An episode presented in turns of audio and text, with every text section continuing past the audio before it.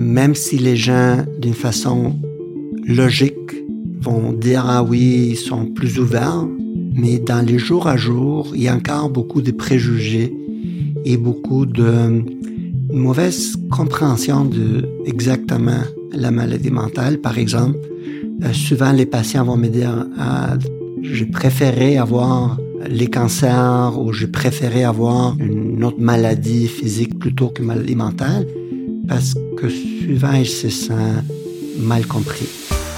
Le cerveau est un espace de découverte et chacune de ces découvertes ouvre la voie à une amélioration de la qualité de vie et parfois même à une guérison. Le cerveau, c'est moi, le nouveau balado de la Fondation Brain Canada. Explorons ensemble cet espace grâce à des chercheurs passionnés par leurs travaux. Mon nom est Gustavo Turecki, je suis un clinicien-chercheur. Je suis euh, directeur du département de psychiatrie de l'Université McGill et directeur scientifique du Centre de recherche de l'hôpital Douglas. Pourquoi est-ce que certains patients dépressifs se suicident alors que d'autres, qui souffrent de la même maladie, ne posent pas ce geste tragique? C'est la question à laquelle tente de répondre le docteur Gustavo Turecki en étudiant de manière très pointue les changements qui surviennent dans le cerveau des personnes qui souffrent de dépression. Le cerveau est un organe qu'on ne connaît pas vraiment. C'est un organe encore avec beaucoup, beaucoup de défis. Moi, je m'intéresse sur la dépression. Les gens qui sont déprimés, souvent ont de changements des comportements, des changements des émotions. Ils sont des changements qu'ils ne peuvent pas contrôler. Pourquoi? Parce qu'il y a des changements qui se passent dans le cerveau, mais qu'on ne connaît pas. Quels sont ces changements qui se passent dans le cerveau? Donc, ma recherche est vraiment focalisée sur essayer de comprendre qu'est-ce qui change. Pourquoi que ces gens sont pas capables de contrôler leurs émotions ou leur comportement au point qu'ils sont pas fonctionnels. Et donc, euh, on essaye d'essayer de comprendre dans le cerveau une cellule à la fois, parce que la technologie aujourd'hui a beaucoup avancé, et nous permet d'interroger des milliers de cellules, mais une cellule à la fois, et d'essayer un peu de construire une référence des changements au niveau moléculaire dans les cerveaux des gens qui sont déprimés. C'est une des défis c'est que le cerveau est un organe, c'est pas facile de séparer les cellules. Les cellules sont des grosses cellules, ont des connexions tous entre eux. Les premiers défis, c'est de pouvoir séparer les cellules de façon intacte pour pouvoir par la suite les étudier. Donc la technologie a avancé. Aujourd'hui, une façon avec des gouttelettes, on est capable de séparer avec un processus dans lequel chaque gouttelette capte une cellule à la fois. Et après, on est capable de mettre comme de barcodes, la façon d'identifier chaque cellule à l'intérieur de cette gouttelette et par la suite interroger la cellule individuellement. Donc, c'est quand même fantastique parce que, c'est jusqu'à très récemment, on n'était pas capable d'étudier les cerveaux une cellule à la fois et maintenant on est capable de le faire. Donc on a appris énormément de choses. D'abord sur les types de cellules du cerveau. Imaginez-vous, on connaissait même pas d'une façon précise les types de cellules. Donc on a vraiment avancé beaucoup. Le docteur Turecki mène ses travaux de recherche à la Banque de cerveau Douglas Bell Canada. La docteure Viviane Poupon, directrice générale de Brain Canada, nous explique pourquoi cette banque est si importante. La banque de cerveau, c'est vraiment une ressource essentielle dans la recherche en santé mentale parce que beaucoup de recherche qui est faite dans les laboratoires, elle est faite de manière indirecte sur des cellules qui sont même pas forcément des cellules humaines ou euh, sur des animaux.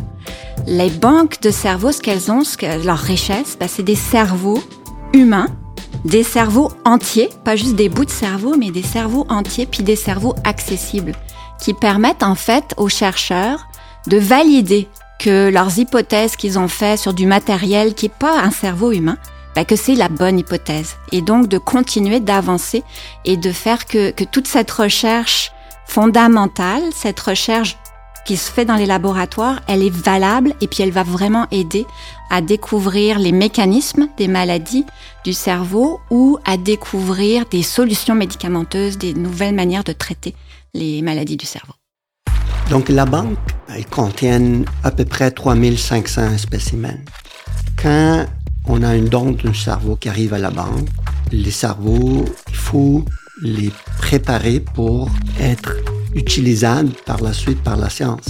Le cerveau est un organe qui est composé surtout d'une grosse quantité de gras et donc il faut le manipuler, le préserver rapidement, sinon il se détériore. Donc dans la banque de cerveau, une fois que les cerveaux arrivent, on va aller chercher certaines structures du cerveau qui sont très petites et sont difficiles à identifier par après. Donc, on va les, les chercher, les préserver. Et après, une partie du cerveau est congelée et une autre partie est fixée dans des chimiques comme formol pour pouvoir l'utiliser par la suite. La banque des cerveaux est une banque qui est ouverte à toute la communauté scientifique. Donc, il n'y a pas beaucoup de banques de cerveau. C'est une ressource unique. Par exemple, ici au Canada, il est la seule banque de cerveau qui existe. Il est la seule aussi, une des seules au monde qui a euh, les types de cerveau qu'il y en a. Donc, on est très sollicité pour des chercheurs qui s'intéressent à des différentes questions en neurosciences, à des différentes questions en neurologie ou en psychiatrie. Et donc, une fois qu'on est approché, les chercheurs nous demande une certaine structure du cerveau qui l'intéresse. Donc, on va vérifier s'il est disponible. Et une fois qu'il est disponible, il est identifié, il y a tout un processus à s'assurer. Et par la suite, la demande est traitée. La première chose qu'on doit faire, c'est de s'assurer que tous les processus éthiques sont conformes, que la recherche est une recherche appropriée qui répond à toutes les normes, donc, il y a tout un processus à faire d'abord pour valider la demande. Une fois que la demande est validée, l'étude est disséqué pour identifier les structures en particulier que les chercheurs ont besoin et par la suite est envoyé par la poste, par courrier, dans une boîte, évidemment, avec de, la glace sèche pour euh, s'assurer que l'étude arrive en bonnes conditions. Les financements de la Fondation Brain Canada, c'est essentiel pour euh, permettre à la banque de fonctionner. Notre système de financement, il est bon pour financer des projets de recherche. Il n'est pas très bon pour financer des infrastructures, des plateformes de recherche. Donc, j'enlève mon chapeau à Brain Canada d'être un des seuls qui offre des possibilités de financement pour euh, des plateformes et en donnant aux plateformes la possibilité de faire leur travail, en fait, on aide une communauté de chercheurs. Donc, au lieu d'aider un projet, on aide euh, une multitude de projets. Donc, c'est quand même une formule gagnante. Au Canada, la perception des maladies mentales a évolué positivement au cours des dernières années. Les services offerts aux patients aussi. Malgré tout, la situation peut encore s'améliorer, comme nous le raconte le docteur Tureki.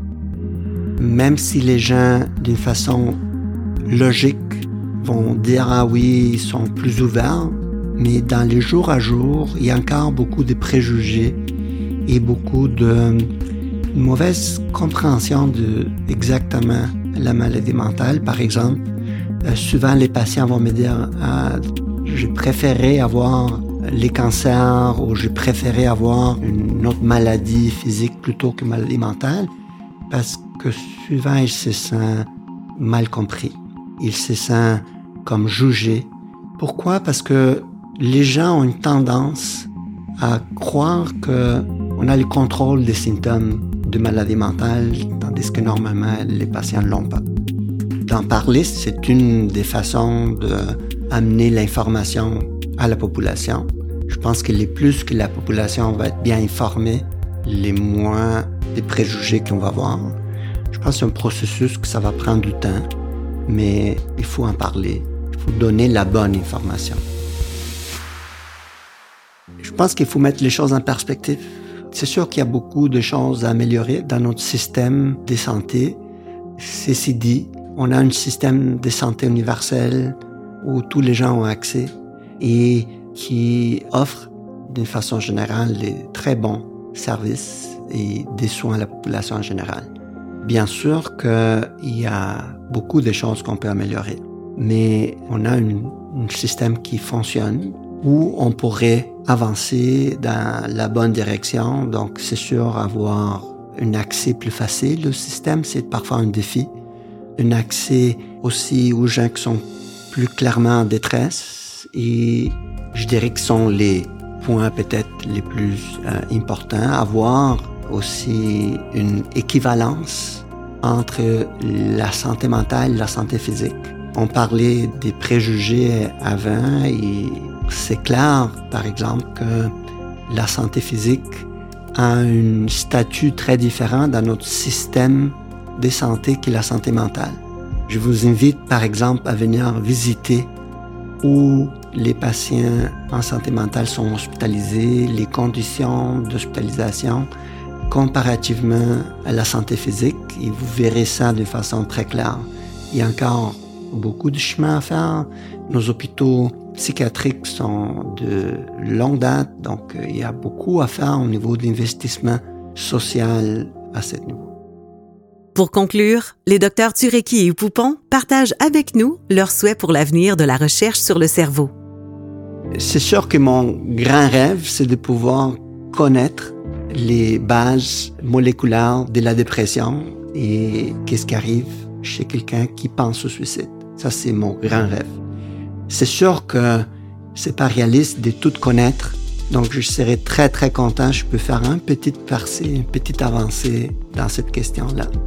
Si je pouvais avoir un souhait pour le futur de la Banque du cerveau, c'est qu'elle continue à être présente euh, sur les, années qui viennent. C'est toujours un enjeu, euh, le financement d'infrastructures comme telles que, cette Banque de cerveau, mais ce sont vraiment des infrastructures essentielles. Ce sont des richesses qui vont permettre euh, vraiment de faire avancer la recherche sur le cerveau maintenant et dans le futur. Donc, ce que je lui souhaite, c'est d'être là le plus longtemps possible. Merci au docteur Gustavo Turecki et Viviane Poupon pour leur participation. Merci à l'équipe de contenubalado.com pour la réalisation de ce balado. Pour en savoir davantage sur la Fondation Brain Canada, écoutez les autres épisodes en visitant notre page Facebook ou notre site web à braincanada.ca.